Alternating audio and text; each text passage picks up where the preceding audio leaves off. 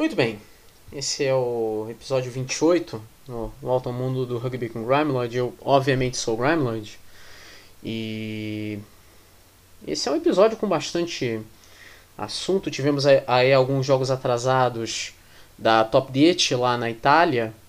Também tivemos aí o retorno da, do Rugby Europe Trophy. Uh, também tivemos a Japan Rugby League One, tudo de volta ao normal. Vários jogos foram cancelados nessa rodada. Uh, também tivemos aí a Curry Cup lá na África do Sul. Também mais uma rodada da Major League Rugby, inclusive teve um jogo que aconteceu essa noite. Também falar um pouco de rugby feminino, né? muitas definições acontecendo.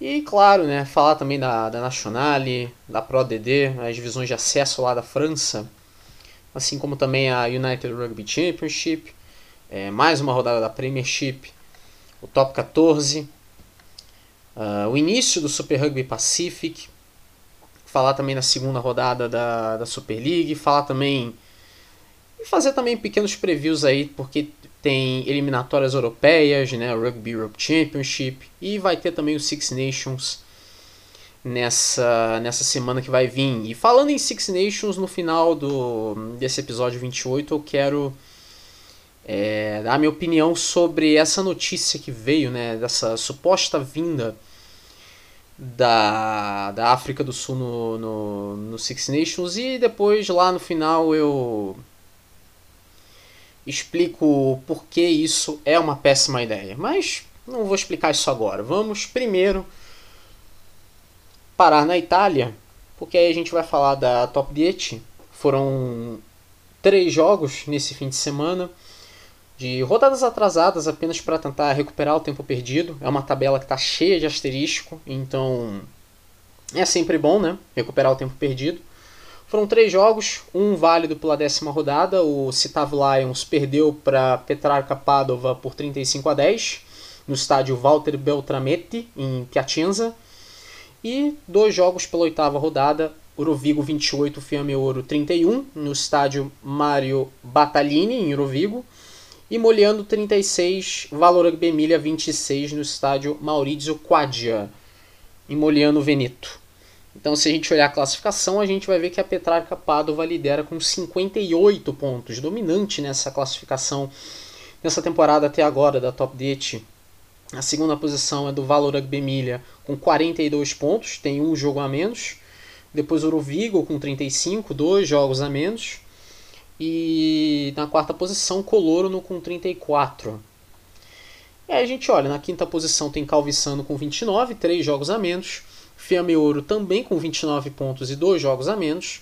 Viadana 23 pontos e 1 jogo a menos. Citavo Lions 22 pontos e 1 jogo a menos. Moliano na nona posição com 15 pontos e 2 jogos a menos. E a Lazio na lanterna com 7 pontos.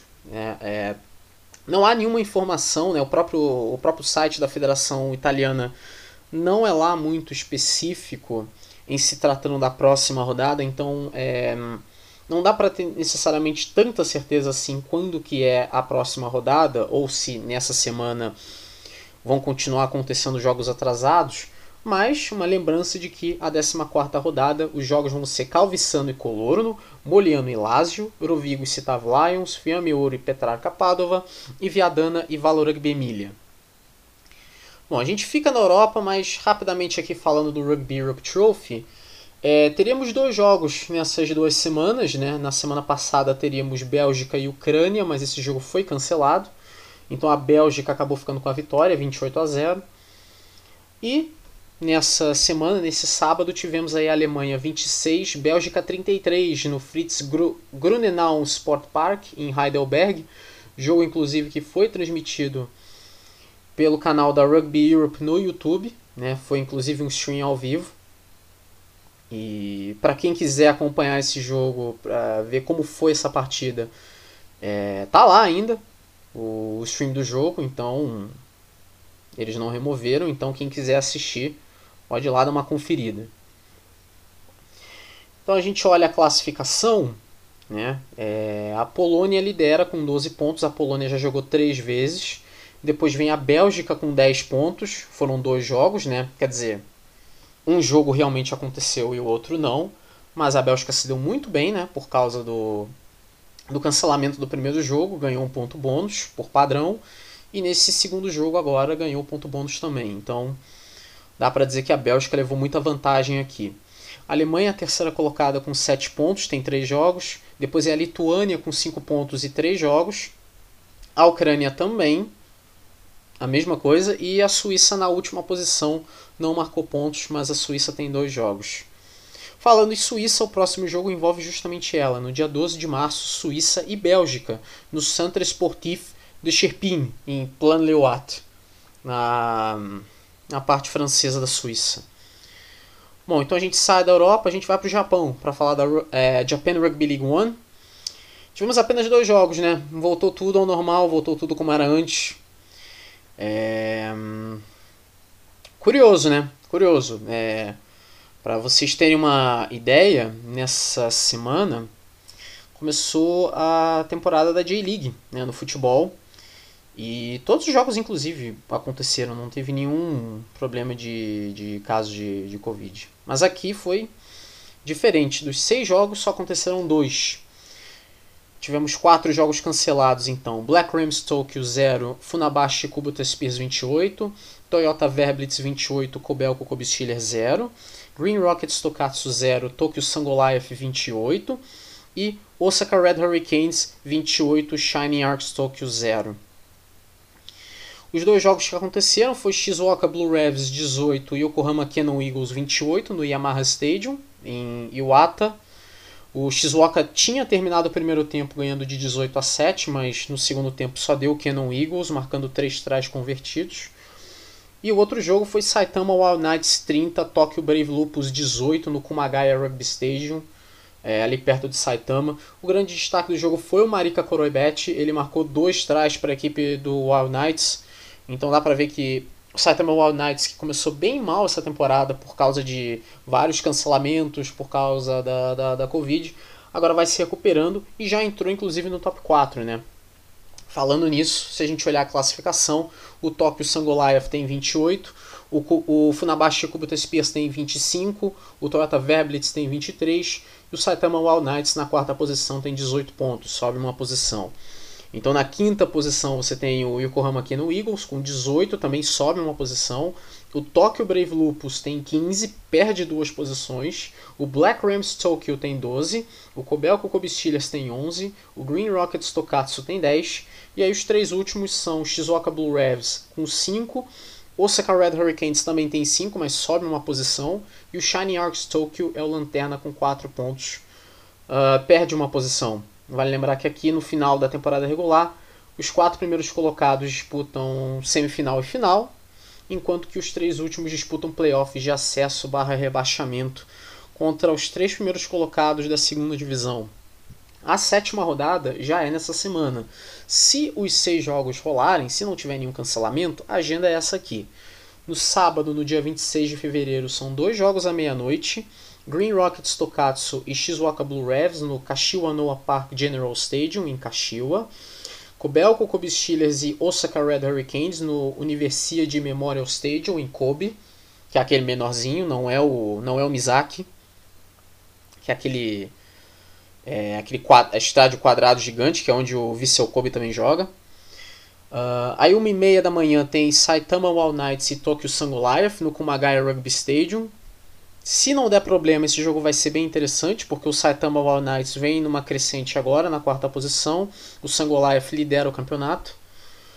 Aí às duas e meia da manhã são dois jogos, Shining Arcs Tokyo e Tokyo Brave Lupus no Yumenoshima Stadium, ali em Tóquio. E o Funabashi Kubota Spears enfrenta o Toyota Verblitz também às duas e meia da manhã no Edogawa Stadium.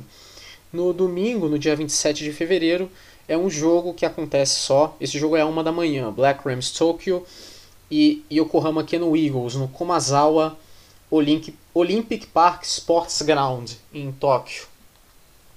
Vamos então para a África do Sul para falar da Curry Cup. A Curry Cup foram os três jogos aconteceram, né? O Griquas derrotou o Western Province por 22 a 20 no Tafellager Park em Kimberley. O Pumas perdeu para o Tiras por 28 a 17 no Mbombela Stadium em Mbombela.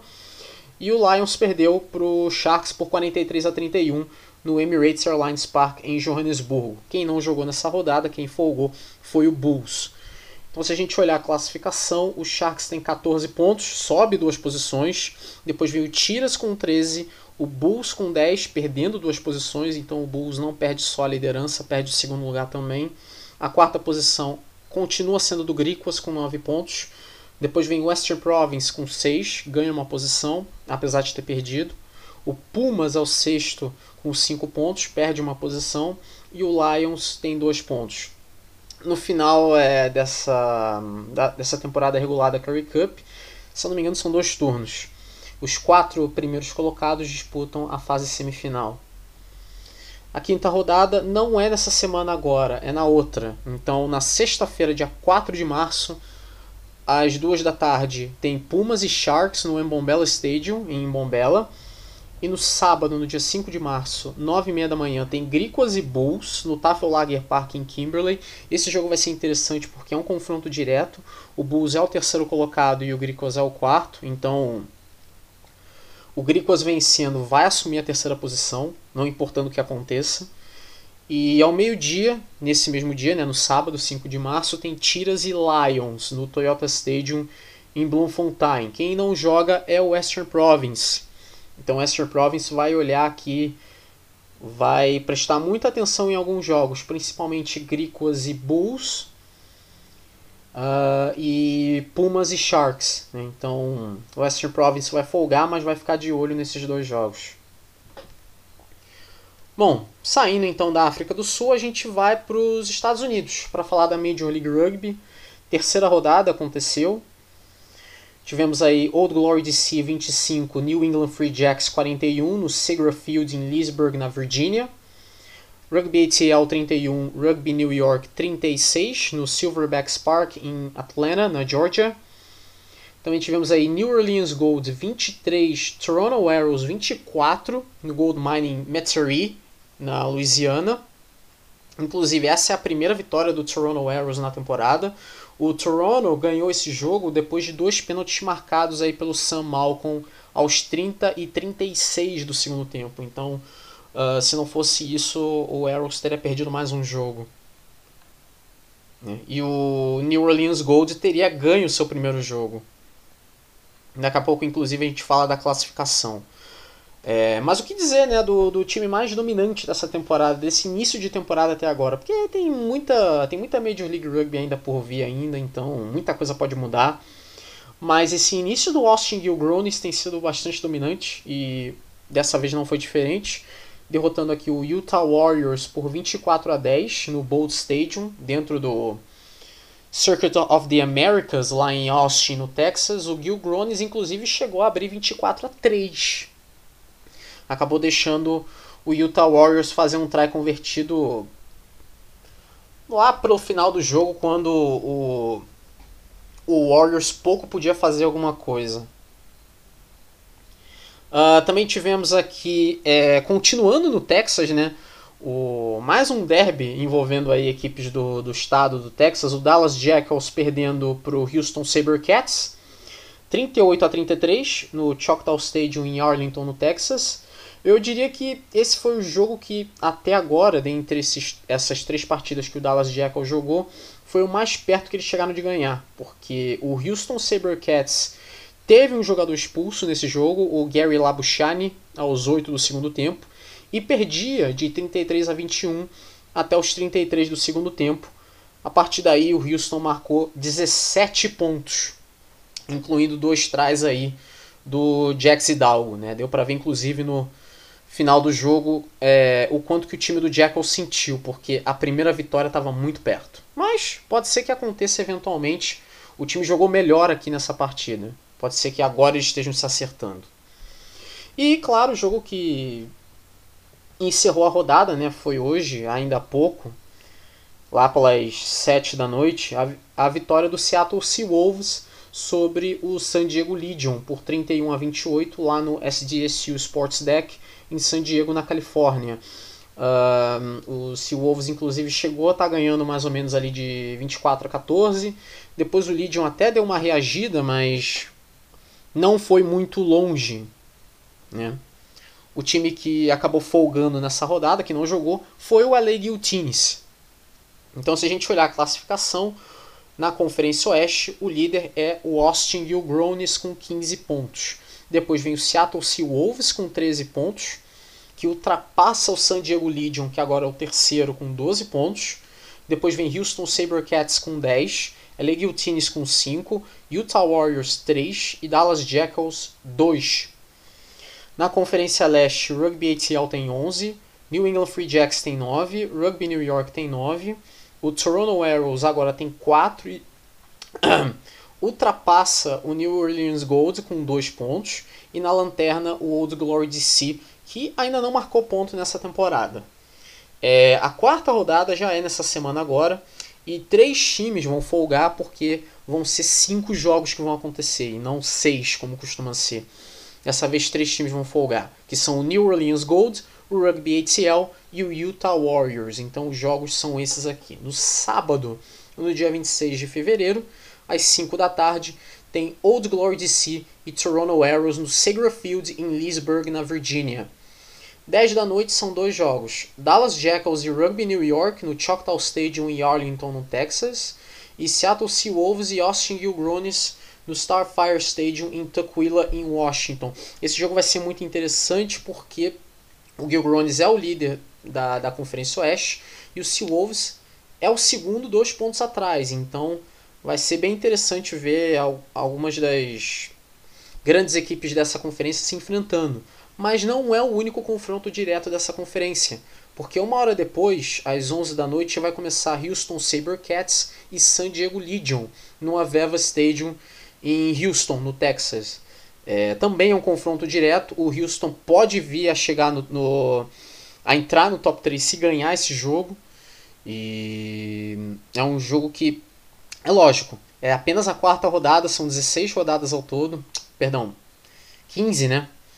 Então, é, tem muita coisa ainda que pode acontecer pela frente, mas essa rodada já pode significar alguma coisa lá na frente, pode fazer alguma diferença lá na frente. Né? Ou não, né?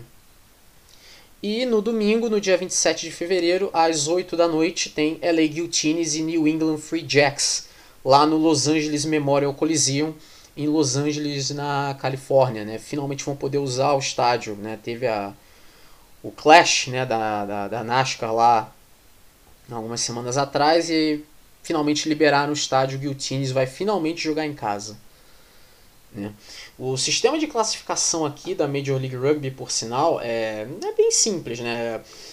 No final da temporada regular, o campeão de cada conferência se classifica para a final da sua respectiva conferência, enquanto que o segundo e terceiro colocado se enfrentam. E aí vai ter as finais de conferência e aí vai ter a grande final, que é o campeão da Conferência Oeste e o campeão da Conferência Leste. Bom, se vocês acompanham inclusive é, outros campeonatos americanos, né? NHL, NFL, NBA, por exemplo, MLB. Então, vocês já sabem aonde que eu quero chegar com isso, né? Porque é um é um estilo de, de é um formato de campeonato bem popular por, por lá nos Estados Unidos. Bom, falar um pouco também do do rugby feminino, então sair aqui dos Estados Unidos e e pelo mundo aqui, né? Porque não foi só em um lugar que aconteceu é, alguns jogos importantes aqui do rugby feminino. Foram dois, mas são dois jogos que foram é, bem importantes. Começou o Rugby Europe Championship das mulheres, né? A Espanha não teve dificuldades para despachar a Holanda, 69 a 0 no National Rugby Center em Amsterdã, na Holanda. Uh, a Espanha lidera o Rugby Europe Championship com 5 pontos, a Holanda é a lanterna, e entre as duas tem a Rússia, que ainda não jogou. Mas isso já vai mudar na próxima semana, porque no sábado, dia 26 de fevereiro, meio-dia, tem Espanha e Rússia no campo de rugby de las Terrazas, em Madrid. Uh, e válido pelas eliminatórias da Copa do Mundo de Rugby Feminino, já estamos na repescagem né? para decidir a última vaga. Tivemos aí a fase semifinal, né, digamos assim, porque era um torneio de três times. Uh, o Cazaquistão enfrentou a Colômbia e deu Colômbia. A Colômbia ganhou de 18 a 10. A Colômbia ganhou esse jogo, apesar aí de jogar com uma jogadora a menos desde os 15 minutos de jogo, porque a Maribel Mestra tomou cartão vermelho depois de uma shoulder charge. Mas ainda assim a Colômbia ficou com a vitória. Né? Ah, esse esse torneio de repescagem vai ser decidido na sexta-feira, no dia 25 de fevereiro, a partir do meio-dia. É, Escócia e Colômbia, lá no The Seven Stadium em Dubai. Né? Esse torneio está acontecendo lá em Dubai, em campo neutro. Quem vencer desse jogo Escócia e Colômbia ganha a última vaga para a Copa do Mundo. Vale lembrar que a Copa do Mundo Feminina de Rugby acontece dos dias 8 de outubro até 12 de novembro desse ano lá na Nova Zelândia, né? Era para ter acontecido no ano passado, né? Mas com toda aquela coisa de Covid, até porque também é, a, a, regra de Covid lá na Nova Zelândia é bem complicada, então né? vamos ver se vai ter torneio esse ano, né? Mas se tiver, vai acontecer entre 8 de outubro a 12 de novembro. E quem vencer aí entre Escócia e Colômbia vai para o Mundial, né? Mas se for para dar algum Pitaco, eu ainda acho que a Escócia vai conseguir ganhar esse jogo, mas a Colômbia tem mostrado que é um time muito valente, né? E ainda assim eu reforço que era para o Brasil estar tá aqui. Né? É, na minha opinião, né? pode ser que você que esteja me escutando não concorde, mas o time do Brasil no, no Rugby Union feminino tem muito potencial, mas o problema é que preferem se focar muito no Sevens, né? E quando você tem uma equipe, né, uma seleção que não é tão notável assim no rugby, você precisa se destacar em algum lugar. Mas o ou a curto prazo ou a longo prazo. O plano a longo prazo é se dedicar no rugby union. A curto prazo é o rugby sevens, porque ah, vai jogar os Jogos Olímpicos, né? Vai jogar a série mundial de sevens. Mas o que, que parece mais em conta? Jogar as Olimpíadas, a Série Mundial de Sevens ou jogar um torneio como a Copa do Mundo, que acontece de 4 em 4 anos? Às vezes, às vezes acontece de 5 em 5 anos. É que agora que a World Rugby resolveu padronizar e vão tentar fazer de 4 em 4 anos essa Copa do Mundo feminino. Mas enfim. O que, o que, que é mais. É, o que, que é mais em conta? Né?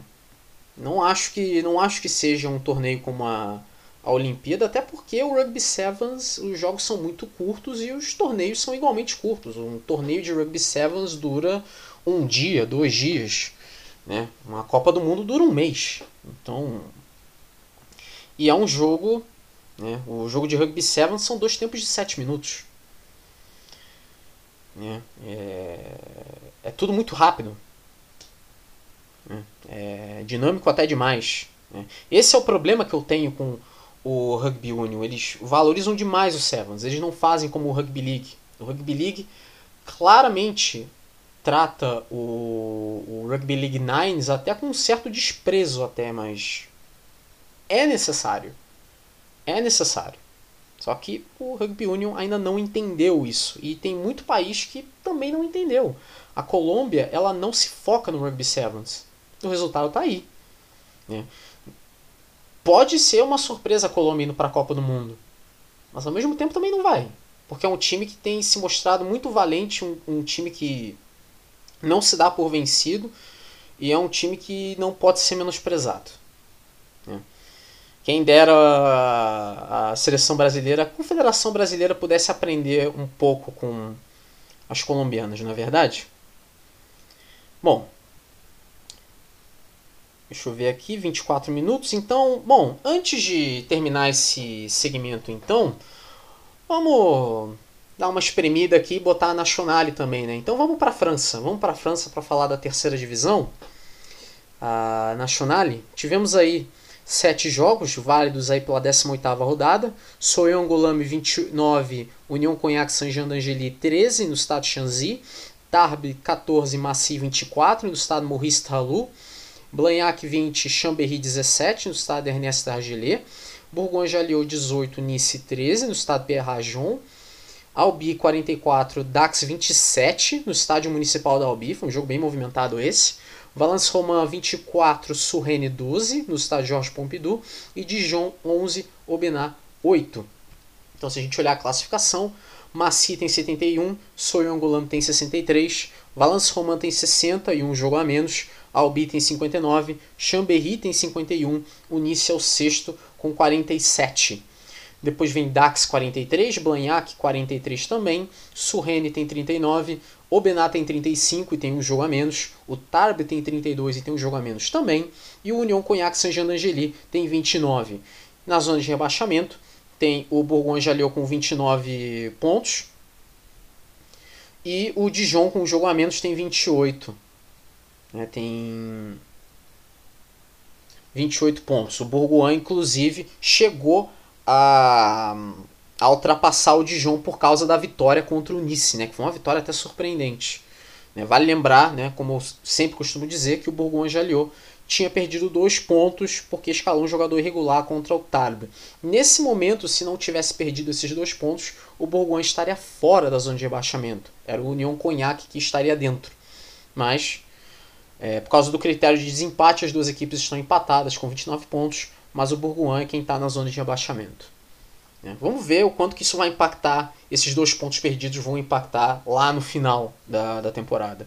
Né? Os dois primeiros se classificam para as semifinais, o terceiro ao sexto disputam playoffs entre eles mesmos, os vencedores vão para as semifinais, aí tem semifinal e final.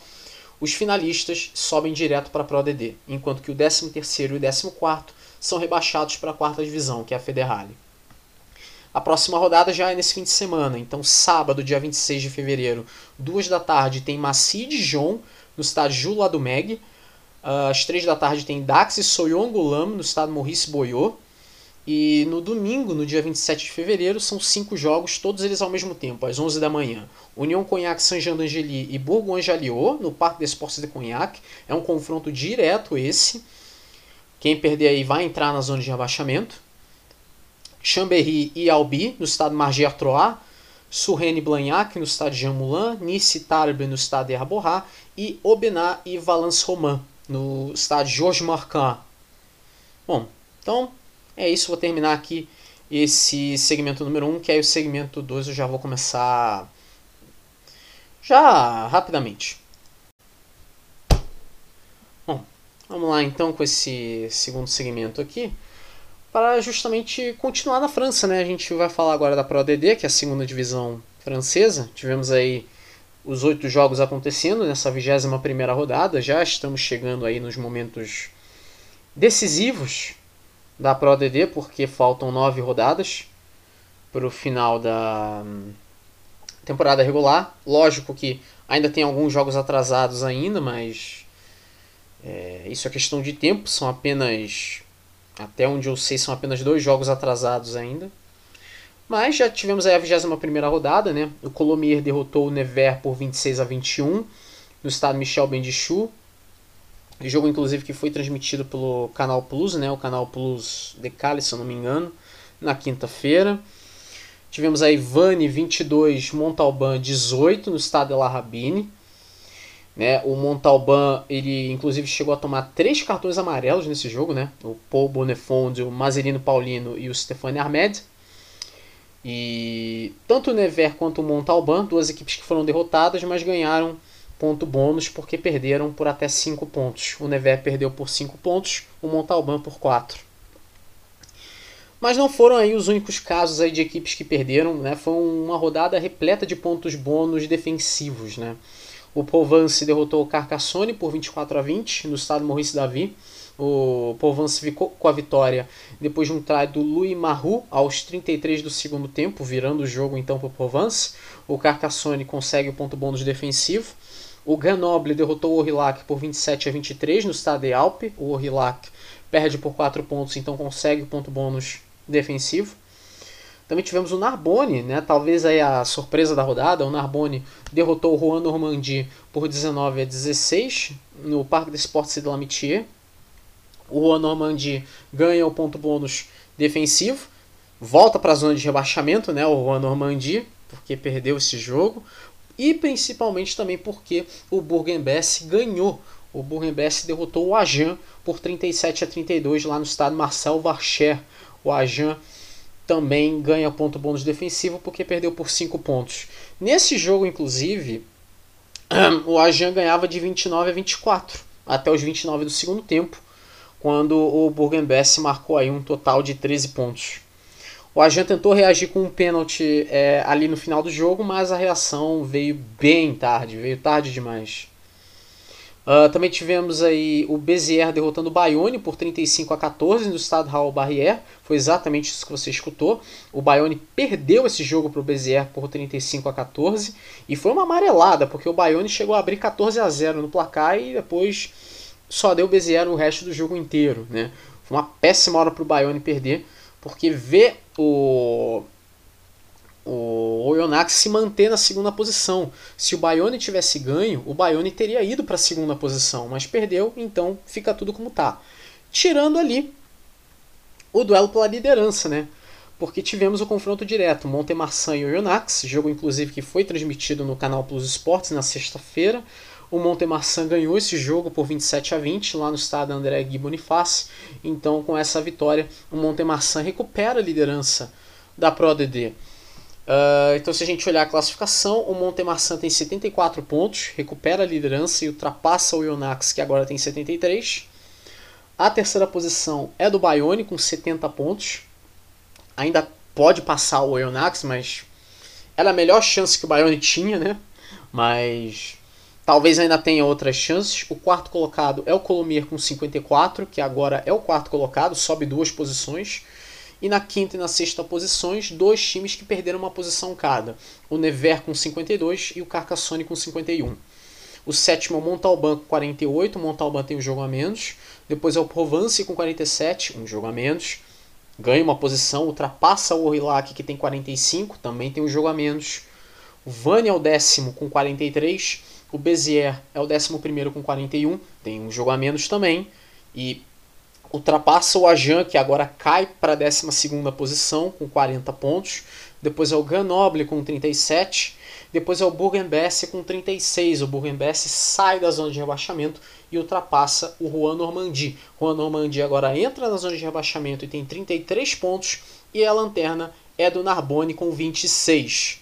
Uh, a 22 rodada já acontece nesse uh, fim de semana.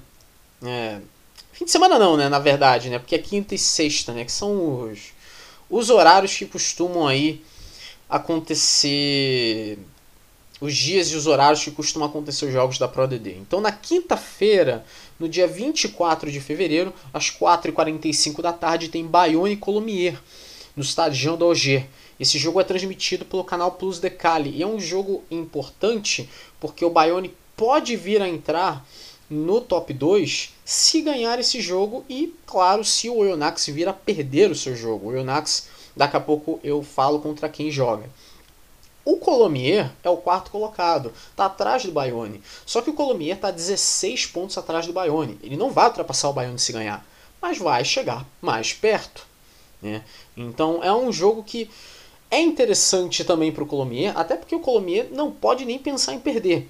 O Colômbia não vai sair do top 6 se perder esse jogo, mas vai voltar a perder posições se perder e, claro, se o Never ganhar o seu jogo e se o Carcassonne ganhar o seu jogo. Daqui a pouco eu explico contra quem eles jogam.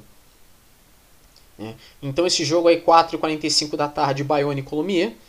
Na quinta-feira é um jogo aí que eu se fosse você não perderia. Né? Vai ser transmitido no canal Plus Decale lá na França né, que é um canal secundário do, do, do Canal Plus. Na sexta-feira, no dia 25 de fevereiro, são todos os outros jogos. São seis jogos às 13h30 da tarde, acontecendo todos eles ao mesmo tempo. Bourg-en-Bresse e Vannes, no estado Marcel Varcher. Juan Normandie e Aurillac, no estado Robert de Auchon. Carcassonne vai enfrentar o Narbonne no estádio Alberto Domecq, então o Carcassonne precisa ganhar esse jogo, vai enfrentar o Lanterna. O Montalban vai enfrentar o Oyonnax no estádio Sapiac. O Montalban quer ganhar para entrar no top 6 e o Oyonnax quer se manter no top 2. O Nevers enfrenta o Provence. O Provence quer entrar também no top 6. O Nevers quer ficar no top 6. Então é praticamente um confronto direto lá no estado Pré-Fleury. Béziers e Grenoble no estado Raul Barrière. É um confronto direto também, os dois estão brigando para não cair. E às 4h45, o jogo que é transmitido pelo canal Plus Sports, Agen e Montemarçan, no estado Armandi. É, é, um jogo difícil de apontar aqui uma espécie de favorito, porque você pode pensar, tá, o Montemarçan é o líder do campeonato. Mas vamos lembrar que o Agen é um time muito difícil de ser batido dentro de casa, que é o Stade Armandi. Como eu já tenho dito em outros episódios, o Stade Armandi é uma espécie de amuleto do Agen. O Agen é, é muito raro nessa temporada, nessa temporada agora, é 21-22 da, da Pro ADD, o Agen perder dentro de casa. Então é um confronto difícil aqui para o Montemarçan. Lógico, pode ser que o Montemarçan chegue na casa do Ajan e dê uma goleada. Mas pode ser que não. Ao mesmo tempo que o Montemarçan é o líder do campeonato, não tem sido necessariamente uma equipe dominante. E o Ajan é uma equipe muito errática. Às vezes ganha de muito, às vezes perde de muito. Mas o que é praticamente tem sido praticamente uma certeza nessa temporada é que o Ajan é, ganhou quase todos os seus jogos dentro de casa. Se eu não me engano, foi só um jogo que o Ajan ganhou fora de casa. Então, dá para ver que jogar no estado Armandi significa muito pro Ajan. E vale lembrar que o sistema de classificação aqui, né, os dois primeiros vão para as semifinais, o terceiro ao sexto disputam playoffs entre eles mesmos, os vencedores vão para as semifinais, aí tem semifinal e final, o vencedor, o, o campeão da Pro DD sobe direto para o top 14, o vice tem que disputar um playoff de acesso e rebaixamento contra o vice-lanterna do top 14. Já os dois últimos colocados, o 15 e o 16, uh, ah, são rebaixados direto para a Nationale, que é a terceira divisão. Bom, vamos então para a United Rugby Championship. Tivemos aí a 12 rodada. Eram para ser aí seis jogos, na verdade aconteceram cinco. Teve um jogo que foi adiado, que foi Cardiff e Zebre Parma. Esse jogo foi adiado porque esse jogo seria em Cardiff, né, lá no País de Gales, no Cardiff Farms Park, né, a casa do, do, do do time em questão, só que ventou muito forte em Cardiff. É, era uma, como eu posso dizer, eram circunstâncias um pouco nem um pouco seguras, né, para as duas equipes. É um estádio muito aberto, né, então seria um pouco perigoso, então acharam melhor adiar esse jogo e, bom, ele vai acontecer no outro dia. Mas os outros cinco jogos aconteceram. Vale lembrar que os sul-africanos não jogaram, porque os sul-africanos se enfrentaram por essa 12 rodada na semana passada. Então, é, no caso, quem jogou foram justamente todas as outras equipes. Né? Tirando o Cardiff e Zebra Parma, porque esse jogo aí vai acontecer numa outra ocasião, no caso. Uh, tivemos aí Munster 34, Edinburgh 20 no Thomond Park, em Limerick. O grande destaque do jogo foi o Simon Zibo, que marcou aí um hat-trick de trás aí para o Munster. Esse mesmo Simon Zibo que você está pensando, que jogava no Racing 92 até uns meses atrás. É aquele Simon Zibo mesmo, ele foi para o Munster nessa temporada. Né? O que inclusive permite que ele volte a jogar pela seleção da Irlanda. Né? Ele já é um jogador veterano. Não que ele tenha sido chamado, mas né, aumentam as chances dele voltar para a seleção agora. Né?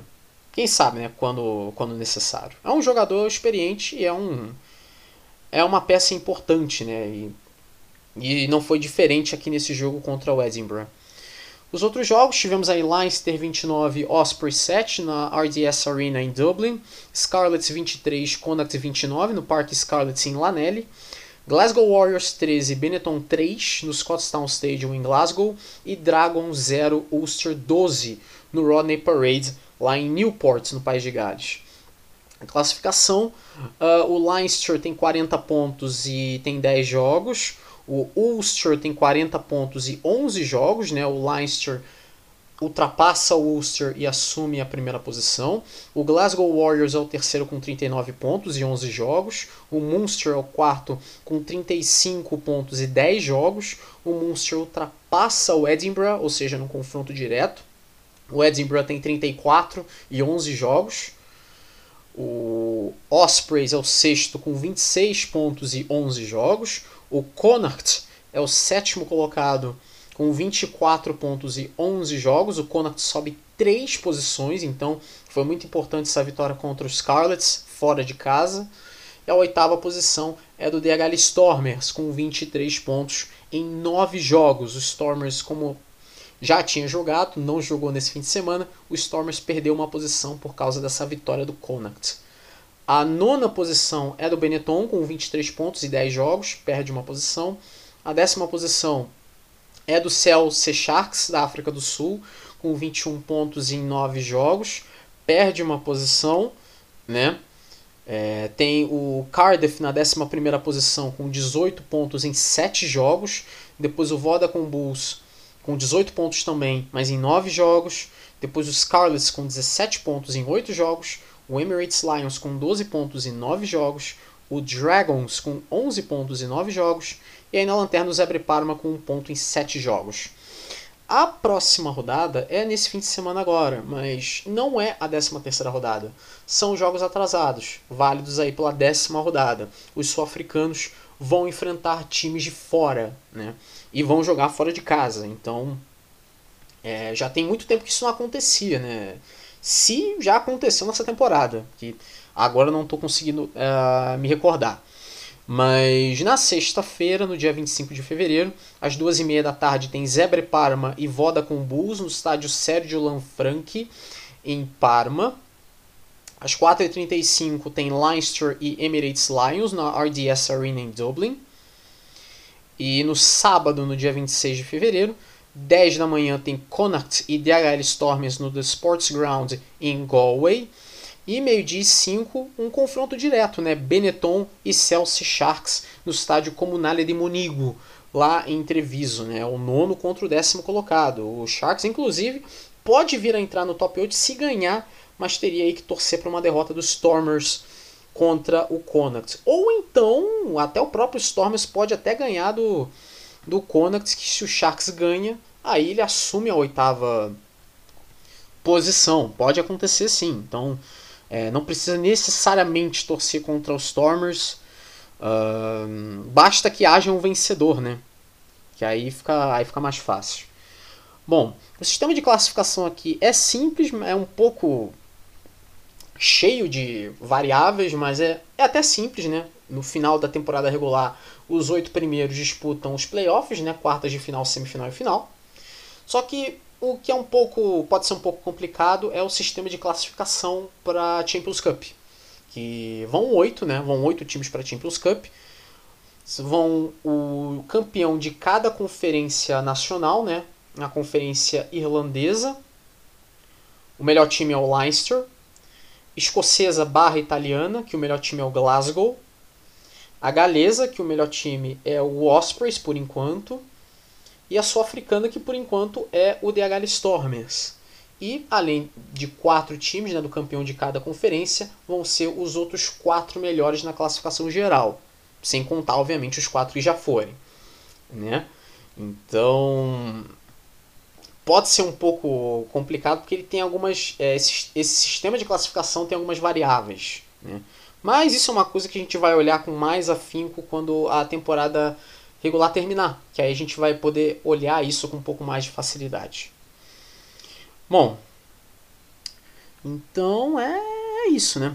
É isso, então a gente vai sair da United Rugby Championship e a gente vai para Inglaterra para falar da Premiership. Tivemos aí a 17 rodada, um total aí de 6 jogos. O Gloucester foi o time que não jogou, porque são 13 times, alguém tem que folgar. E Tivemos aí Worcester Warriors 19 e Bristol Bears 14 no Six Ways em Worcester. Jogo aí dá para dizer que foi decidido aos 4 do segundo tempo, porque o Sione Vailano marcou um try para o Worcester quando o jogo estava empatado. A partir daí não houve mudança no placar, foi um jogo bem combatido, um, é, um jogo bem parelho, é, bem marcado. Né? mas o Worcester acabou ficando com a vitória. Também tivemos aí Bath 20, Leicester Tigers 24 no Recreation Ground em Bath. O Bath, né, você pode pensar, a lanterna do campeonato, né, é o pior time. Enfrentou o líder do campeonato, líder isolado. Mas é que tá, o Bath ganhava esse jogo, estava ganhando de 20 a 14, só que acabou deixando o Leicester Tigers reagir e virar o jogo, né? O Bath cansou e o Leicester reagiu, se aproveitou é, do cansaço do Bath e reagiu e ganhou o jogo. Né? Também tivemos aí Harlequins 29, Wasps 24 no Twickenham Stoop, lá em Londres. London Irish 32, Saracens 30 no Community Stadium em Brentford. Perry Jackson mais uma vez sendo decisivo, ele marcou o pênalti né, decisivo aos 41 do segundo tempo. Né? O Irish perdia por 30 a 29 para o Saracens, mas por causa desse pênalti do Perry Jackson, o London Irish ficou com a vitória 32 a 30. Também tivemos Northampton Saints 21, Sale Sharks 22 no Franklin's Gardens em Northampton. Olha aí o Sale Sharks ganhando de novo. E tivemos o Newcastle Falcons perdendo para o Exeter Chiefs 15 a 14 lá no Kingston Park em Newcastle. O Joe Simmons marcou o pênalti da vitória para o Exeter Chiefs aos 36 do segundo tempo. Então, o Newcastle Falcons, que ficou com um jogador a menos por boa parte do jogo, ia ganhar. Ia. Não ganhou. A vitória ficou justamente com o Exeter. Então a gente olha a classificação. O Leicester Tigers tem 65. O Saracens tem 54, o Harlequins tem 48 e ultrapassa o Gloucester que tem 47. O Gloucester não jogou. A quinta posição é do Exeter Chiefs com 45, sobe uma posição. O London Irish tem 45, sobe duas posições. O Sale Sharks, agora é o sétimo colocado, com 43 pontos, sobe duas posições. Seus Sharks agora vem se recuperando.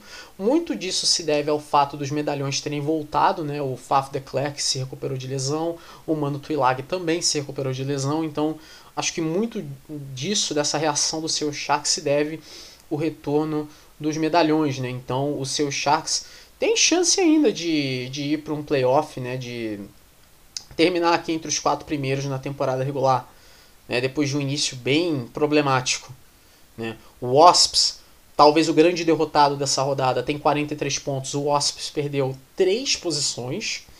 O Northampton Saints também um outro derrotado dessa rodada, com 41 pontos, perde duas posições.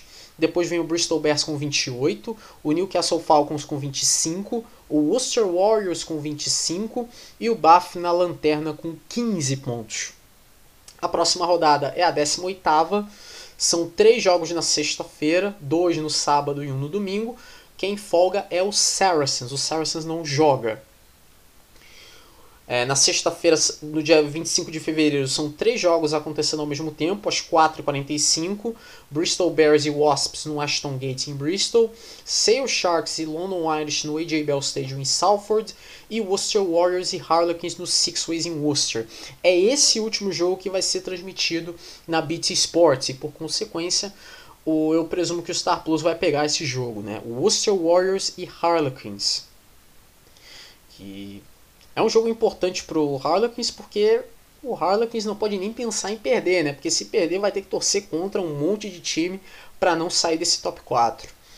No sábado, no dia 26 de fevereiro, são dois jogos ao meio-dia, mas nenhum deles é transmitido. Daqui a pouco eu explico por quê. É, são dois jogos ao meio-dia: Leicester Tigers e Gloucester no Welford Road em Leicester e Newcastle Falcons e Bath no Kingston Park em Newcastle.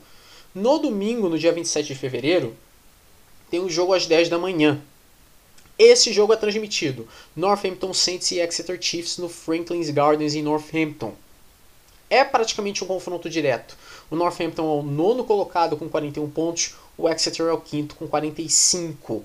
É, o Northampton não vem numa fase boa, é um time muito errático, uh, mas o Exeter também tem se mostrado um time muito errático. Agora o Exeter está tentando subir, é, galgar. É, lugares melhores na classificação, mas é um time que tem se mostrado muito errático nessa temporada. O Northampton também.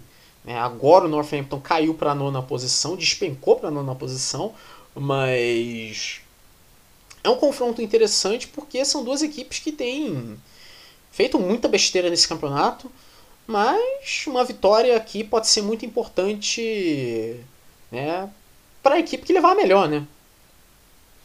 E esse jogo vai ser transmitido sim pela BT Sport, então o Star Plus vai pegar. Bom, então a gente. Não, na verdade eu vou terminar esse segmento. Terminar esse segmento. Que... Aí no terceiro segmento eu falo do, do restante. Né? Espero que não fique tão longo assim esse, esse episódio, mas tem ainda bastante coisa para falar ainda. Vamos lá então para esse terceiro segmento, sem perder muito tempo, vamos para a França, vamos voltar para a França agora para falar da 18ª rodada do Top 14. Uma rodada interessante essa, né? Tivemos aí o Section Paloise derrotando Toulouse por 27 a 22, resultado surpreendente. O Toulouse não vem no bom momento, vem perdendo muitos jogos de maneira consecutiva. Esse jogo foi lá no estado Ramon em Pô. E curioso, né? Porque o Section Paloise chegou a estar ganhando de 27 a 3 mas viu o Toulouse tentar reagir. Muito disso eu diria que se deve ao fato de que o Section Paloise teve dois jogadores expulsos, o Tumua Manu e o Vatuboa Kai Kadavo. Né? Então o Toulouse até tentou chegar, mas não adiantou. Também tivemos aí Brive 16, Montpellier 16, no estado Amédée Domenech em Brive. O Brive ganhava esse jogo por 16 a 11 até os 39 do segundo tempo, quando Janssen van Rensburg marcou o try que empatou o jogo. Se eu não me engano, o Paulo Garbisi ainda estava em campo é, e não tinha sido substituído, jogando pelo Montpellier. Ele errou o chute decisivo, né? Se ele tivesse acertado, o Montpellier teria ganho, mas isso não foi o caso. Tivemos aí o Castre derrotando o Lyon ou por 19 a 17 no estado Pierre Fabre em Castre. O Lyon consegue o ponto bônus defensivo. O Lyon ganhava esse jogo por 17 a 16, né? Mas o Benjamin da Pieta, ele mesmo, marcou o penal decisivo aos 37 do segundo tempo, que acabou dando a vitória para o time da casa. Também tivemos aí Toulon 29, Perpignan 18 no estado Félix Maior em Toulon, confronto direto. Toulon precisava dessa vitória, é um time que não vem num bom momento, é um time que está rachado, é um time que sabe-se lá como na força do ódio tá seguindo, né, tá tentando seguir em frente. O Toulon já ficou claro que o Toulon vai perder peças importantes. Já é oficial agora, inclusive, que o Ebenet CBF, por exemplo, vai sair do Toulon, ele vai para o Sharks na próxima temporada. Inclusive, até ele já fez vídeo falando que tá doido para ir pro, pro Sharks encontrar os seus companheiros de equipe, inclusive um deles é o Cia Culisse, os dois já jogaram juntos nos Stormers, né? O próprio Beck Sbota, por exemplo, né, o lendário enforcer dos Springboks, que terminou, a, se eu não me engano, encerrou a carreira no Toulon. Ele disse que ficou bem desapontado com essa saída, né, essa notícia da saída do Eben Etzebeth. Né, ele ficou bem chateado com isso. Mas dá para ver que o Toulon é um time que está se desmanchando e é um time que está rachado. Mas sabe-se lá como o Toulon vai tentar não cair. Né? E com esse resultado, com essa vitória, confronto direto, o Toulon sai da zona de rebaixamento. Né? Sai da zona de playoff, no caso. Mas o que dizer desse jogo, né? Estado francês 65, Biarritz 19, lá no Estado de Jambuan, em Paris. O Estado francês, obviamente, ganhou ponto bônus ofensivo, né? É praticamente um pleonasmo dizer isso. Um placar desse tamanho. É, é esquisito porque, bom, para quem acompanha o rugby há muito tempo, é, Stade francês e Biarritz era final de campeonato, até uns anos atrás, né? Porque lá para 2005, 2007, 2007, 2008, 2009, o Biarritz era um time de ponta. Né? O Estado francês também era um, era um dos times mais temidos da Europa. Mas hoje o Estado francês é um time de meio de tabela e o Biarritz é o lanterna do campeonato. Né? Então chega a ser assustador como foi esse jogo. O Estado francês marcou 10 trás, dois deles inclusive foram pênalti trás. Né? Cometeu muitos erros a equipe do Biarritz. Então, foi uma vitória cachapante. Também tivemos aí o La Rochelle derrotando o Clermont por 31 a 27, lá no estado Marcel de Flandre, em La Rochelle. O Clermont consegue o ponto bônus de defensivo. O La Rochelle ganhava esse jogo de 31 a 13. Né? É, o La Rochelle ganhou, mas na minha opinião o La Rochelle não convenceu. O La Rochelle ganhava de 31 a 13 até os 37 do segundo tempo. E o La Rochelle ele tirou o pé, até tirou pé até demais, de uma maneira até desnecessária. O Clermont reagiu com dois trás convertidos no final do jogo, marcando um ponto bônus. E até aquele momento, antes do Clermont marcar esses dois trás, o La Rochelle é, marcava o ponto bônus. E era um ponto bônus importante, porque deixaria o La Rochelle na sétima posição. Por causa disso, o La Rochelle perdeu o ponto bônus, o Clermont acabou ganhando ponto bônus, e o La Rochelle perdeu a sétima posição para o Estado francês. Né? Então, não foi bom ter tirado o pé, né? não, não nessa circunstância. E para encerrar a rodada, né, nesse domingo tivemos aí Bordeaux Begler 13, Racing 92 16. O Bordeaux conseguiu ponto bônus defensivo, né, perdeu o jogo, o líder do campeonato, mas permanece na liderança. O jogo foi lá no estádio Jacques Chaban-Delmas em Bordeaux. O jogo estava empatado até o final, até os 40 do segundo tempo, quando tivemos aí uma penalidade a favor do Racing e o Ben Volavola chutou o pênalti decisivo para o Racing 92, né, o, o Maxime Machinot tinha jogado, mas ele já tinha saído.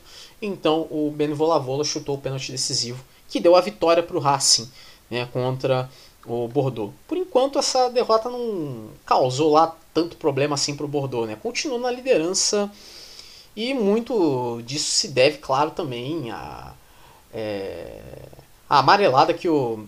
O princípio de amarelada que o Montpellier deu, né? Porque se tivesse acertado aquele chute, Montpellier estaria um pouco mais perto agora do Bordeaux.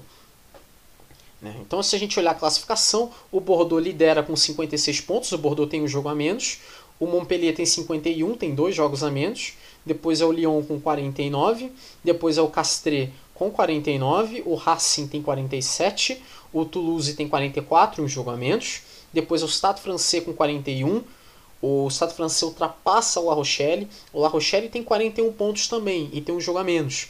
Só que no critério de desempate, o Stade Francês tem a vantagem. Então, por isso que eu falei que foi uma péssima ideia o La Rochelle ter tirado o pé no final. Se não tivesse tirado o pé, o La Rochelle estaria à frente do Estado francês por um ponto.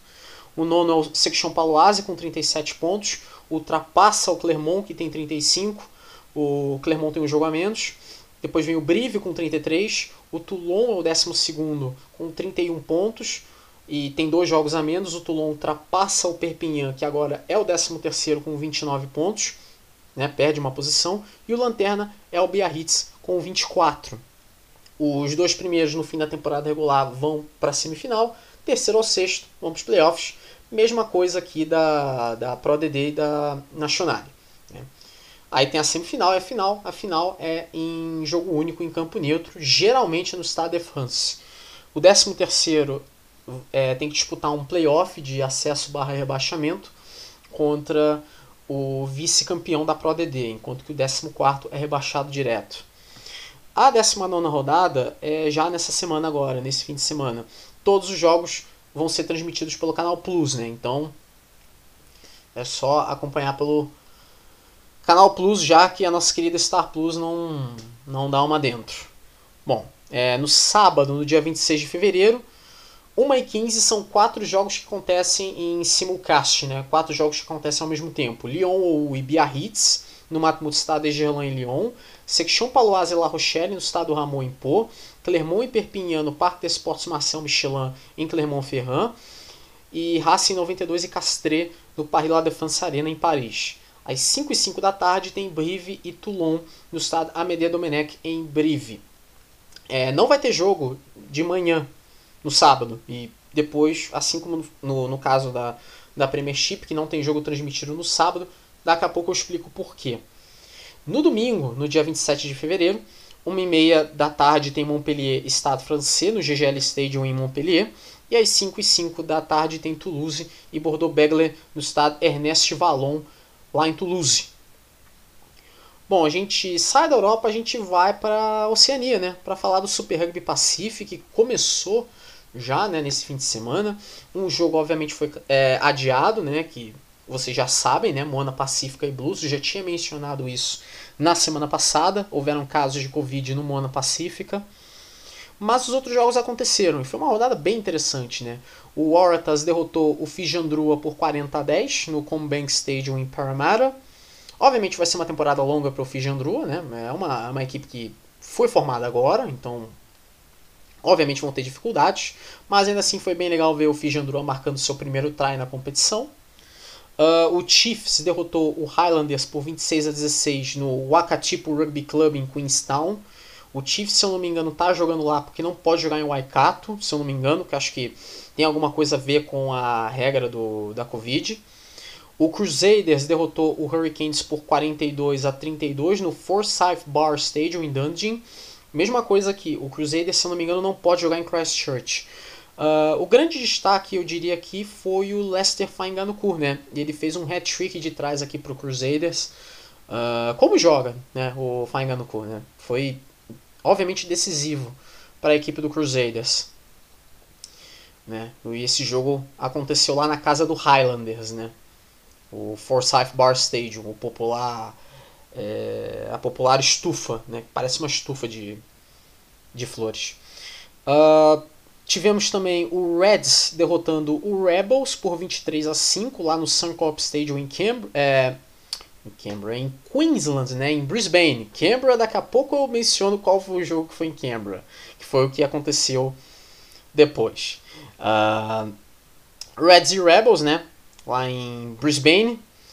E acho que o grande destaque, né, é claro, é um dos grandes nomes dessa equipe, é o Daniela Tupou. Ele fez o primeiro try do jogo aos 14 minutos, só que 9 minutos depois o mesmo Tupou tomou o cartão amarelo, né? Então, mais um dia comum aí para um dos grandes nomes do Reds. É um jogador maluco, mas ele é um dos melhores jogadores do, do Reds. Ele é entretenimento puro. Então, é, claramente foi o, um dos grandes nomes dessa partida. O Rebels pouco fez, né? Marcou apenas um try, não convertido. É uma equipe que não começou bem e imagino que vai ser uma temporada bem longa para o time de Melbourne, para ser sincero. E para terminar a rodada, tivemos aí talvez o jogo mais divertido dessa rodada, né? Foi com emoção, mas o Brumbies ganhou do Force por 29 a 23 no Dio Stadium. Aí sim, Canberra, agora sim, falei direito. Uh, o Force ia ganhar o jogo no final, por causa de um try convertido pelo Jake McIntyre aos 38 do segundo tempo. Aquele Jake McIntyre mesmo, que jogava no Clermont, foi pro Force no ano passado, esse mesmo. Só que um minuto depois, aos 39 do segundo tempo, o Lachlan Lonergan fez o try decisivo para os Brumbies e o Noah Lolizio uh, converteu esse try. Então o Brumbies ficou com a vitória por 29 a 23. Foi um jogo bem divertido, né? Mas obviamente com muita emoção, né? Uh, então se a gente olhar a classificação, o Waratahs tem 5 pontos, o Reds, o Crusaders, o Chiefs e o Brumbies tem 4, o Force tem 1, um, Blues e Mona Pacífica não jogaram ainda, e aí depois vem na nona até a décima segunda posição, Hurricanes, Highlanders, Rebels e Fijandrua com zero pontos. É, a próxima rodada já é nesse fim de semana, agora, começando na sexta-feira, no dia 25 de fevereiro, às 3 e 5 da manhã. Highlanders e Crusaders no Forsyth Bar Stadium em Dundee. E às 5h45 tem Waratahs e Reds no Leichhardt Oval em Sydney. No sábado, no dia 26 de fevereiro, meia-noite e 35, tem Brumbies e Fijandrua no Dio Stadium em Canberra. 3 e 5 da manhã tem Blues e Hurricanes no Forsyth Bar Stadium em Dundee. Mesma coisa aqui, o Blues não pode jogar em Auckland por agora, por causa que em Auckland, inclusive, as leis da, da Covid são bem mais rigorosas.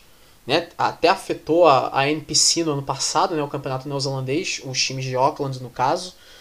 Então o Blues vai ter que mandar esse jogo em Dundee, na casa do Highlanders. Né? É um mando de campo um pouco esquisito.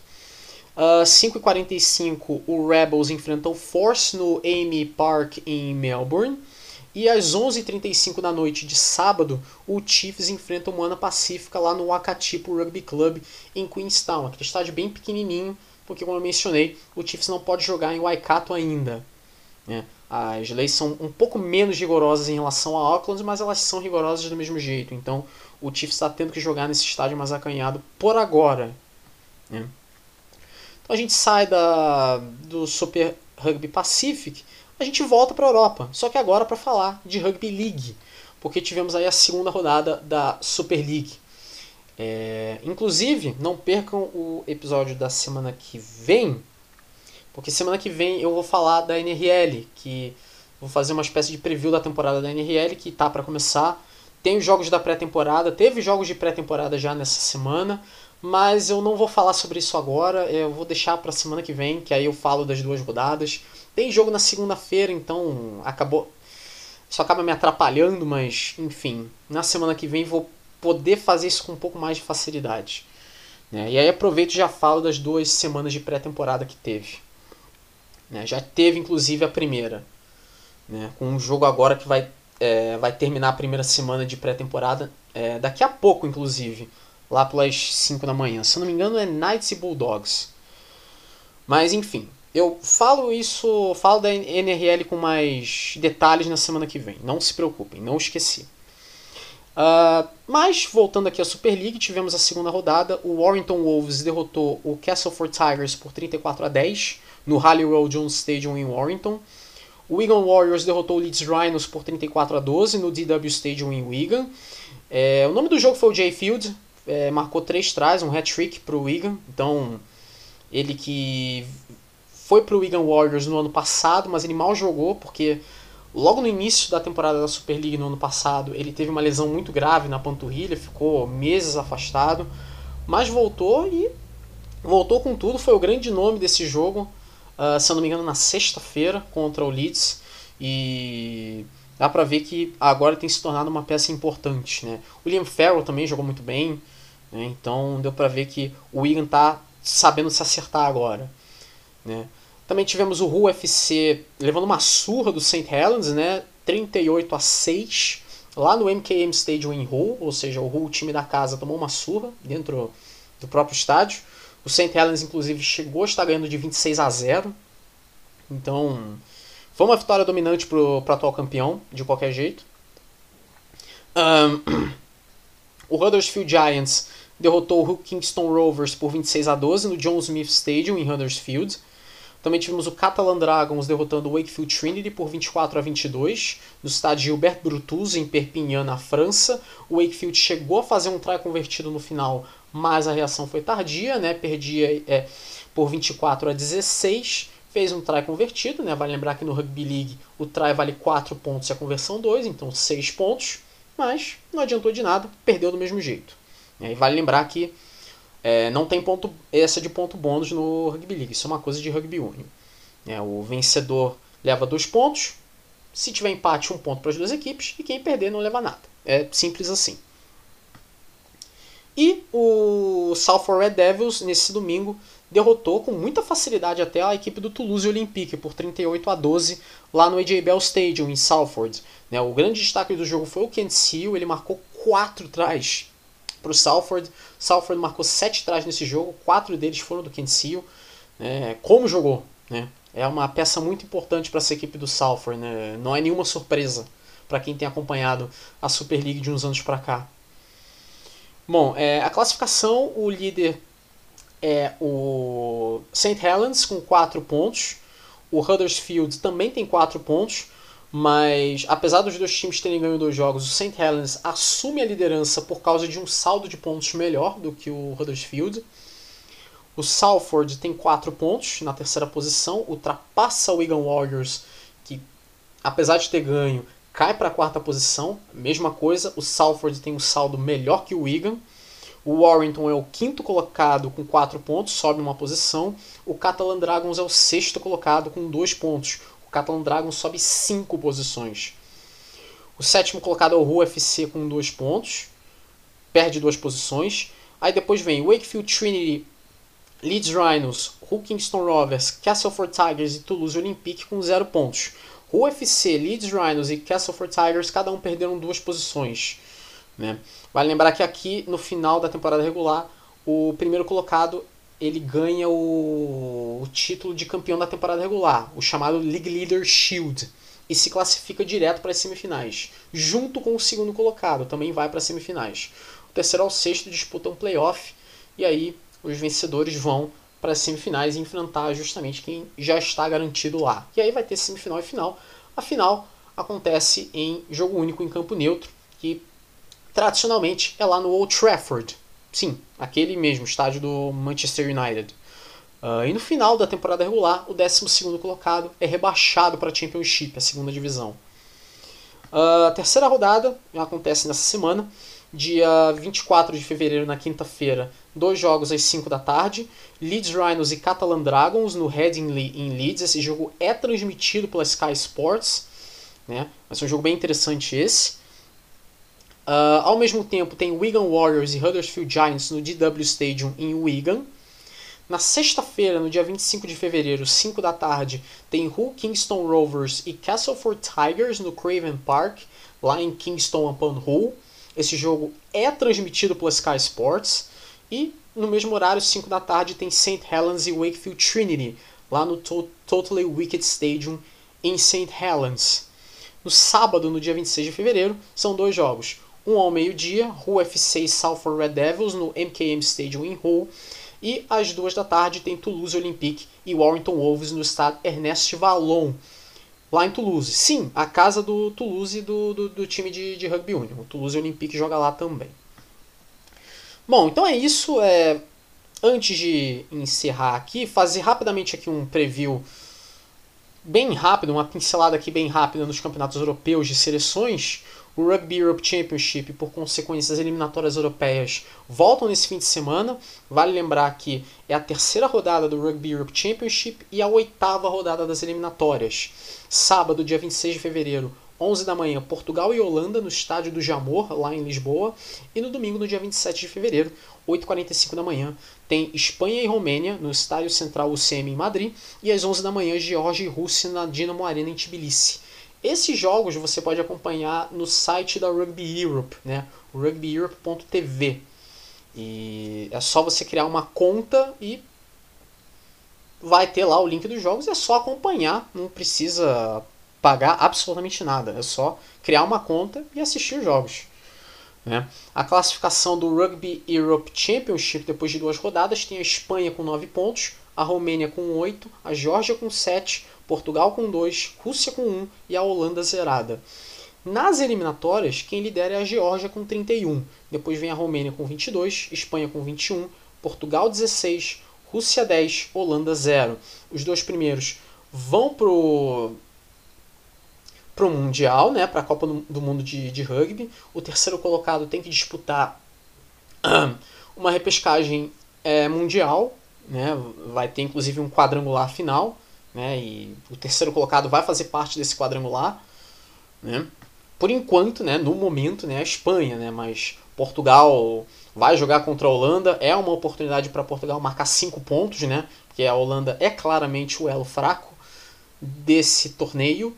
Então, né, é importante que Portugal consiga aí um, uma vitória de, de ponto bônus de preferência. Né? A Espanha, inclusive, vai ter uma parada dura porque vai pegar a Romênia. Então, é, é, é um fim de semana muito importante para a seleção de Portugal, que pode definir muita coisa, inclusive. Né? Porque depois desse, dessa rodada vão faltar duas. Bom, então é, saindo aqui do, do Rugby World Championship, falar aqui rapidamente do Six Nations Sub-20. A Irlanda lidera com 9 pontos, a França tem 6, a Inglaterra também, País de Gales tem 5, a Itália tem 4 e a Escócia tem 1. É, a terceira rodada é na sexta-feira, no dia 25 de fevereiro, são três jogos. Inglaterra e País de Gales no Castle Park, em Doncaster. Escócia e França no The Dam Health Stadium em Edinburgh. E Irlanda e Itália no Musgrave Park, em Cork.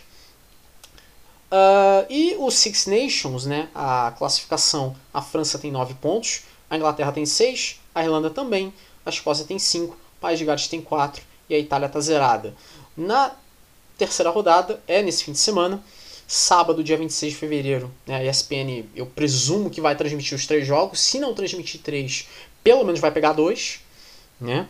11 h 15 da manhã do sábado tem Escócia e França no Murrayfield em Edinburgh.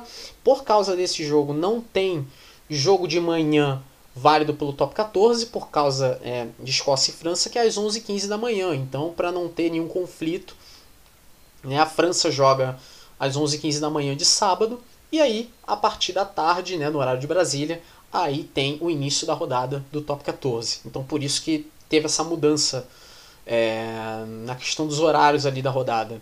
do, do top 14. E 1h45, logo em seguida, tem Inglaterra e País de Gales no Twickenham, lá em Londres. E por causa desse jogo entre Inglaterra e País de Gales, não vai ter jogo transmitido da Premiership nesse dia, no sábado. Então são dois jogos, mas nenhum desses jogos é transmitido por causa da partida da Inglaterra. Toda vez que tem jogo da Inglaterra no, no, no Six Nations, no mesmo dia que tem jogo de Premiership, os jogos não são transmitidos. É, é priorizado a seleção. Então é por causa disso. No domingo, no dia 27 de fevereiro, meio-dia, tem Irlanda e Itália lá no Aviva Stadium em Dublin. Né? Então, é, vão ser confrontos bem interessantes. Né? Escócia e França. Eu imagino que a França é a favorita para ganhar. Né? A Escócia é um time que tem se provado errático. Mas a França, obviamente, tem mais time mas a Escócia vai jogar dentro de casa e vai fazer, obviamente, um jogo duro com a França. Né? A França, como já sabemos, é um time que pode escorregar é, na pior hora. Né? A gente, é, eu até costumo usar um termo chamado francesar, né? que é quando a seleção da França usa um time bem errado para perder jogo. Né? E os franceses esperam que isso não aconteça nesse sábado. Uh, Inglaterra e País de Gales vai ser um, é sempre um jogo bem pegado né, entre essas duas equipes. Eu acho que a Inglaterra pode vir ganhar esse jogo. É, Gales entra como total azarão nesse Six Nations, é tirando a Itália, né, que a Itália é justamente o elo mais fraco. Daqui a pouco eu vou mencionar uma coisa sobre a Itália né, que chamou atenção nessa semana, mas enfim, não vou fazer isso agora. É, uh, País de Gales entra como a seleção mais errática, que mais problemática nesse Six Nations, né? Ninguém sabe se o NP vai ficar na seleção, né? Se vão é, botar a cabeça dele a prêmio, né? Porque acho que a cabeça dele já está a prêmio, inclusive. É, mas uma vitória contra a Inglaterra seria muito interessante, né? E ia jogar a bronca toda para cima toda a banana de dinamite para cima do Ed Jones, né? Porque a gente já sabe que o Ed Jones não vai ficar depois da Copa do Mundo, né? Mas a gente tem que ver o quanto tempo que se ele vai realmente ficar até a Copa do Mundo ou se já não vai sair antes, porque ele também não agrada muito lá os ingleses. Irlanda e Itália, bom, a Irlanda é obviamente bem mais forte que a Itália. Né? A Itália com certeza vai fazer o seu típico jogo, jogar bem duro no início, mas depois vai acabar se cansando no, no, no, final. A Irlanda costuma já ser muito forte mesmo jogando dentro, dentro de casa. Mas vamos ver, né? Pode ser que a Itália não. Não tome nenhuma surra, até porque a Itália não tem passado a imagem de ser uma equipe 100% frágil, né? Pelo menos nesses últimos anos. Então, vamos ver. Vamos ver o que, que acontece. Bom, Vou terminar esse segmento, porque o quarto, eu vou fazer um quarto segmento, mas vou tentar ser breve. É, porque veio a notícia recentemente de que a África do Sul pode vir entrar no Six Nations a partir de 2025. E isso ia acabar sobrando justamente para a Itália. E eu vou falar no próximo segmento porque que isso é uma péssima ideia para todo mundo. Todo mundo sai perdendo com isso. Daqui a pouco eu explico o porquê. Bom, vamos chegando aqui nesse quarto segmento aqui, que é apenas uma, uma leve reflexão. Vamos tentar ser breve, né? É um pouco difícil porque é um assunto que chamou atenção. Foram muitas é, conversas sobre isso, mas vamos lá, né? Houve a notícia recentemente de que a África do Sul pode vir a entrar no Six Nations a partir de 2025 você vai pensar como é que isso é possível? O Six Nations não é um torneio privado, no caso a dona é a CVC, inclusive, cada equipe, é, cada federação né, dos seis que disputam Six Nations é dona de uma, de uma é, parte do Six Nations, é como se fosse uh, seis pedaços de pizza. Mas aí é que tá. Aparentemente há uma, uma ideia de haver uma mudança no, no, no Six Nations. E aí aconteceria de duas uma. Ou o Six Nations seria uma espécie de Seven Nations, o que eu acho, muito improvável e quase ninguém tem falado sobre isso, que aí seria a África do Sul vir e não sair ninguém. Ou então a possibilidade que tem sido falada constantemente, que a Itália perderia o seu lugar e viria a África do Sul, porque aparentemente a Federação é, da África do Sul quer investir pesado e quer entrar no, no, no, no Six Nations. É claro que a gente lembra que no United Rugby Championship os times sul-africanos entraram. Então, talvez isso seja é, o aquilo tenha causado um precedente para a Federação da África do Sul querer entrar agora no Six Nations, né? Mas ao mesmo tempo, eu diria que isso é uma péssima ideia por vários fatores, mas vamos lá, né? Vamos tentar trazer aqui todos os fatos. Eu acho que é, é uma opinião talvez impopular, porque eu vejo muita gente falar, é, falar que ah, a Itália não cresce, a Itália não cresce, mas aí que tá. Vamos ver. A Itália joga o Six Nations desde o ano 2000. A gente está em 2022, então fazem 22 anos que a Itália joga o, um rugby de alto nível. De, de mais, é, pelo menos jogando contra times de mais alto nível. Mas vamos lá, né? A Itália, desde que entrou no Six Nations, ela joga cada vez menos contra times de segundo escalão. Então, quando você é uma equipe, quando você tem uma equipe de segundo escalão e, ok, vamos entrar para o Tier 1, que é o primeiro escalão, onde estão é, África do Sul, Nova Zelândia, uh, Austrália, França, Inglaterra, Irlanda, Escócia, Gales, França, enfim, etc. Quando estão todas as equipes de elite e você enfrenta pelo menos é, o que 60% dessas equipes, você não vai ganhar. Não vai ganhar, a não ser que chegue num certo momento você consiga um resultado histórico. Mas você não vai ganhar, você vai passar boa parte do seu tempo apanhando, é, perdendo jogos. Então, é, mas eu não posso vir aqui a é, passar pano para a Itália, porque a Itália ela, comete, ela comete um erro desde o ano 2000 que é cada vez menos enfrentar equipes do segundo escalão. A Itália simplesmente esqueceu aonde estava. Porque se a Itália estivesse jogando contra equipes de segundo escalão, com um pouco mais de frequência, da mesma maneira que joga contra equipes de primeiro escalão, a Itália não estaria perdendo tantos jogos. A Itália, agora, ela tem um jejum que ela, se eu não me engano, não ganha com a equipe principal faz quase três anos. Isso contando Six Nations, isso contando amistoso. Né? Se eu não me engano, esse jejum vai desde os tempos da Copa do Mundo. Né? É, a Itália lá é, jogou contra Canadá, jogou contra Namíbia, mas ao mesmo tempo pegou a África do Sul, pegou Nova Zelândia e perdeu. Mas ganhou da Namíbia, ganhou do Canadá. Né? Então, o erro da Itália é justamente esquecer é, de jogar contra essas equipes do segundo é, do segundo escalão. Mas é bom, é bom você jogar contra equipes do primeiro escalão, porque só assim você aprende. Você não vai aprender, ah, não vou jogar mais contra a equipe do primeiro escalão e vou ficar jogando só contra a equipe do segundo escalão. Você não vai crescer nunca. Você não vai crescer nunca. Você só vai crescer, né? Tem que continuar apanhando para aprender. Mas a Itália deveria estar jogando contra equipes do segundo escalão também. A Itália simplesmente esqueceu disso.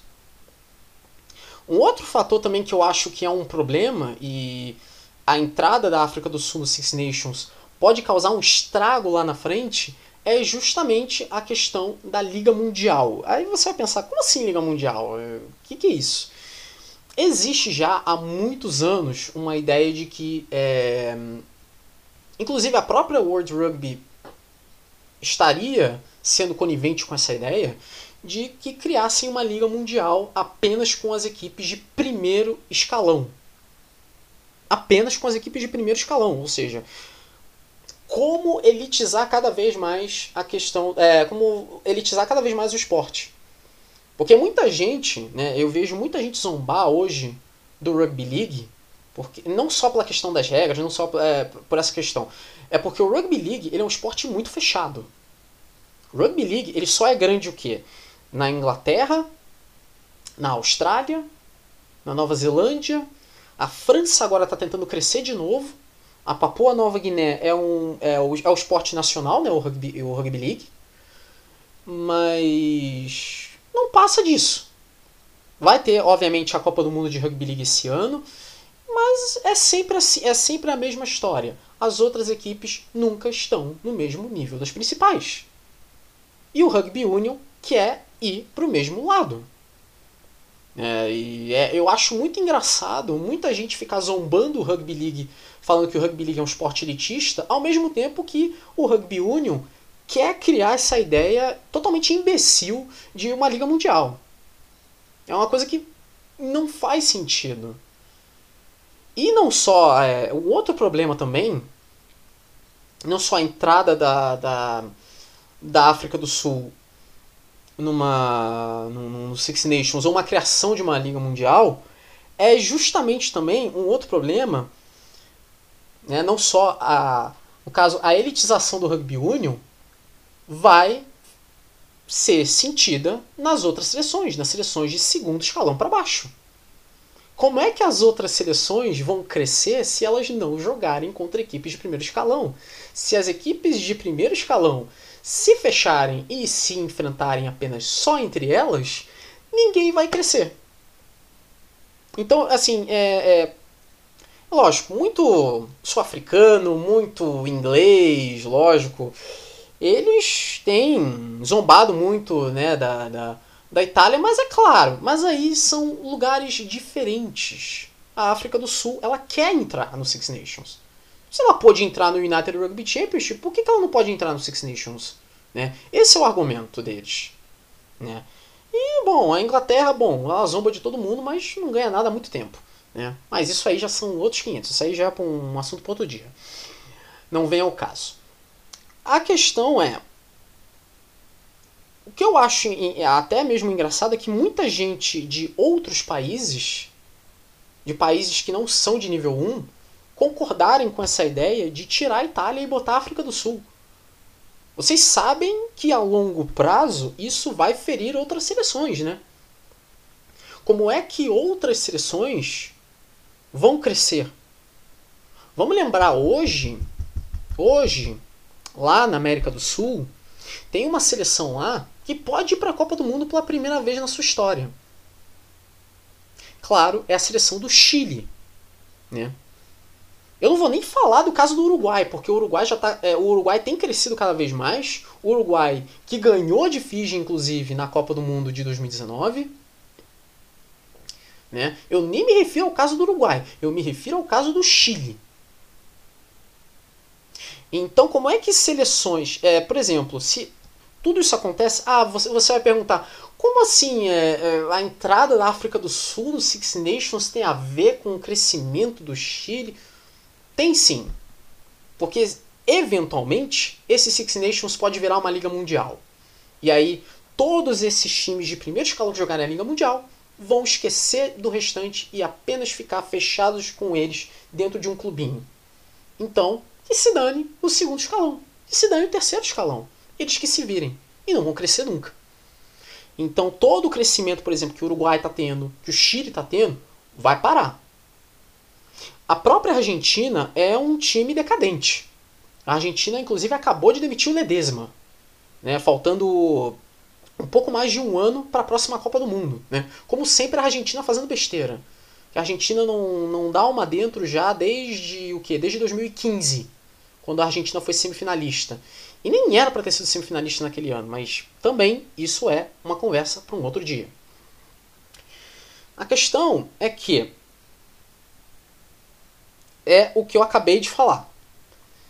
Se você fecha a casinha e você esquece dos outros, ninguém evolui. Muita gente, inclusive, tem, é, reclama que o, o, Brasil não consegue sair da situação que está no, no, no rugby. E vai continuar assim.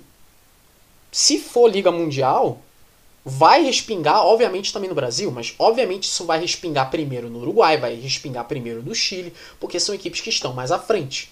Mas também vai respingar em quem vem atrás. Vai todo mundo sentir isso. Então, pelo amor de Deus, não me venham com essa ideia imbecil de criar uma Liga Mundial, de botar a África do Sul no Six Nations. Porque vai criar precedente.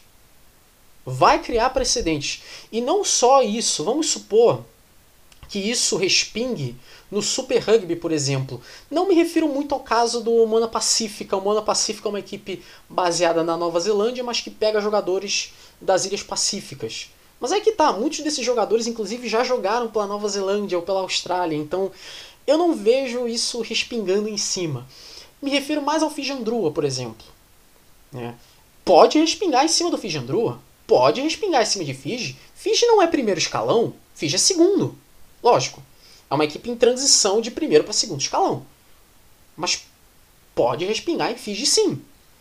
Então, não me venham dizer que a entrada da África do Sul do Six Nations a, a é, não vai causar um precedente de uma criação de uma liga mundial. E, obviamente, essa criação de uma liga mundial ia ser um desastre para o rugby no mundo. Né? Agora, o que eu não consigo entender, o que eu fico embasbacado é que a World Rugby é conivente com isso. A World Rugby está considerando isso. A World Rugby está pensando nisso. Né? Olha que bizarro. Então, é... cuidado com o que desejam. Cuidado com o que desejam, porque pode acontecer e depois, né? Não adianta chorar, não adianta reclamar, não adianta chorar pelo leite derramado. Aconteceu, já aconteceu. Agora aguenta. Bom, então é isso. É isso. Né? Eu precisava realmente dizer isso porque depois que eu, eu ouvi toda essa, essa história, muita gente concordando com essa entrada da África do Sul no, no, no Six Nations, eu precisava desabafar isso porque isso não entra na minha cabeça. Não entra na minha cabeça. Olha, é, eu gosto muito da, da, da, equipe da África do Sul. Foi uma das primeiras equipes, inclusive, que é, me encantou quando eu comecei a assistir rugby em 2007. Né, torci por ela na final daquela Copa do Mundo. Não vou negar isso. Mas. Não. Não. Não pode. Não pode. Né, não pode. E ainda mais que ia complicar a Itália. E outra ideia também, totalmente idiota também é a, a, argumentarem que a Geórgia deveria entrar no lugar da Itália. Mas vamos lembrar que a Geórgia ela disputou o Autumn Nations Cup lá em 2020. Não a Autumn Nations Series, a Autumn Nations Cup em 2020. Vocês se lembram como a Geórgia se saiu, né? Ela tomou uma surra de Fiji. Ela, se eu não me engano, tomou uma surra da Escócia. Né? Lógico, a Escócia, obviamente, é um time de primeiro escalão, um time do Six Nations, né? Mas imagina se tivesse pegado uma, uma equipe. É, é, enfrentado mais equipes do Six Nations. Imagina se essa equipe tivesse entrado no, no, no Six Nations. Peraí, mas o problema não era a Itália? Então, como assim? Agora estão criticando a Georgia? Como assim? Mas não era. O pessoal não queria que a Itália crescesse, mas estão querendo que a Georgia cresça rápido. É o que eu sempre falo cuidado com o que desejam. Bom, então é isso. Então é isso. Vou terminar então esse, esse episódio então 28. Uh, obrigado a vocês que me escutam. Tenha paciência de me escutar. Eu agradeço muito. Uh, agradeço também os comentários também que vocês me mandam.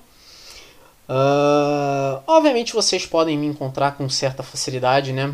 No Twitter, Grimeloid no Instagram The Grimloid.